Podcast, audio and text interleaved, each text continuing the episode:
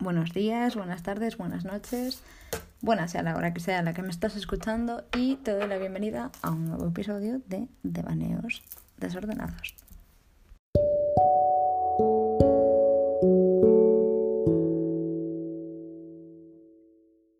Bueno, pensé que nunca llegaría este momento, se ve que llegó antes de lo esperado y se ve que tampoco es mentira el me estáis pidiendo mucho, me estáis preguntando mucho de las influencers. Para nada estoy yo diciendo aquí que sea una influencer ni nada por el estilo, o sea, sería más bien una anti-influencer.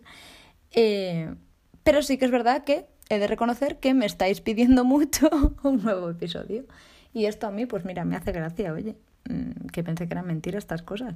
Que a lo mejor si subo una foto mía no me preguntáis quién es tu peluquera, ¿vale? Porque, bueno, este es otro tema. Pero, pero sí que me estabais pidiendo un nuevo episodio y a mí esto, mira, me alegra el corazoncito. Tampoco vengo yo a decir con esto ¿eh? que haya recibido hordas de mensajes directos en plan, Magali, me tienes desesperada sin saber de ti, por favor, necesito de tu contenido. Mm, no, tampoco es esto, pero mm, sí que tuve bastante más acogida de la que esperaba. Quiero decir, me escucha gente de fuera de mi familia, entonces eso ya es un logro. Me hace gracia saber que hay tanta gente que comparte tanta. Eh, mi tipo de humor está así negro, ácido, libre, feminista, lo que la Casa Real Británica consideraría un chiste, ¿no? Y, y bueno, si eres eh, Pedro García Aguado o Roma Gallardo, a partir de ahora, por favor, no escuches, no por nada, sino porque no eres el tipo de oyente que quiero en mis podcasts. Eh, estamos aún con la resaca del 8M, que fue maravilloso y una señal de respeto a todos los niveles desde mi punto de vista. Ya siento mucho si no compartes la opinión. Te advertí antes que tenías la puerta abierta. Eh, ¿Dónde estuve todos estos días que no hice podcasts? Mm, me gustaría daros una explicación lógica, decente o por lo menos coherente. Pero a mí me pasa con el tiempo lo que me lleva pasando toda la vida con el dinero. Lo invierto y, y no, no sé en qué. Quiero decir, no da resultados ni me da frutos. O sea, lo invierto. Hay gente que dice que eso es perderlo. Mm, esto ya a juicio de cada uno.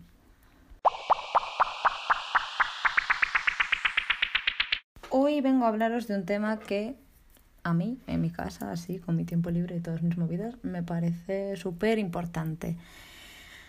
Algo que todo el mundo debería tener y usar a diario.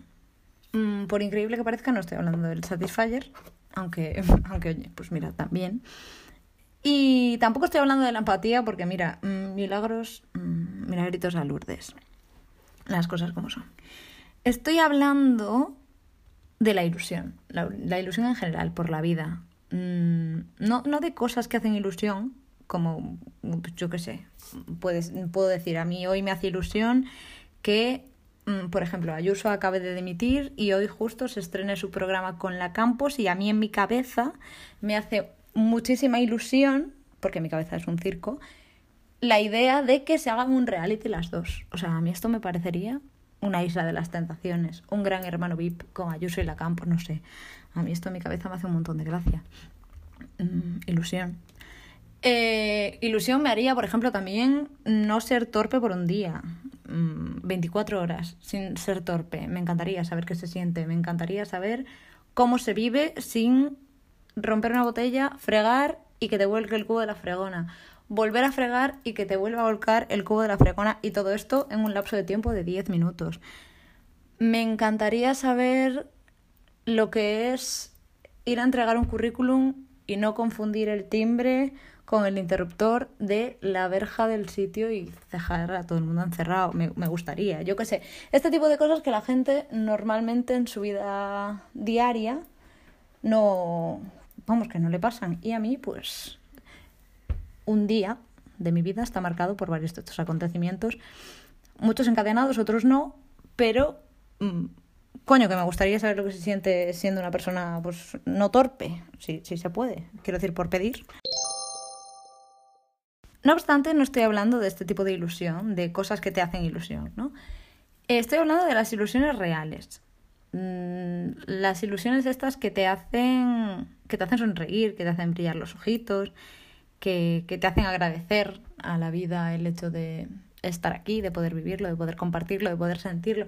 Ese tipo de ilusiones, de los sueños cumplidos, de, de ver que tus proyectos van adelante, de que tienes una paz, una tranquilidad que hace tiempo que no tenías, aunque no lo controles todo, que a mí es algo que me pasa, es algo que yo soy una persona que necesito tenerlo todo súper controlado y a veces pues no hace falta y estás tranquilo igual, ¿no? Eh, hablo de ese tipo de ilusión. Mm, la ilusión que a mí me haría, por ejemplo, un sueño cumplido, un publicar un libro, un hacerme millonaria por hablar, eso me parecería maravilloso. Quiero decir, estaría haciendo lo que más me gusta en el mundo y ganando dinero con eso. Igual necesito un poquito vuestra colaboración, ¿eh? No sé, un share a este podcast, compartirlo con vuestros amigos, amigas, amigues, con vuestros... Mm, mm, con la gente con la que trabajáis, no voy a decir compañeros porque muchas veces no lo son. Eh, culpo un poco de todo esto, de, este, de, este, de esta revolución de pensamientos en bucle, de agradecimiento y de ilusiones y de tal, a que estamos en la temporada de Piscis. Mm, que diréis, tía, ¿qué me estás contando?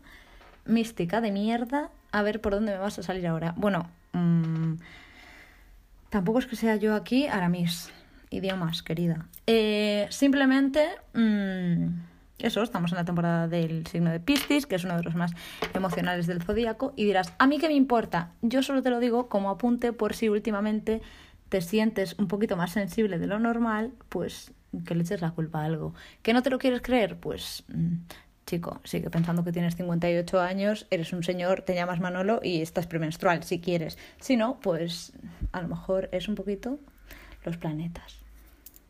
Y es gracioso porque ahora mismo no me veis, eh, por suerte, porque tengo unos pelos que vaya.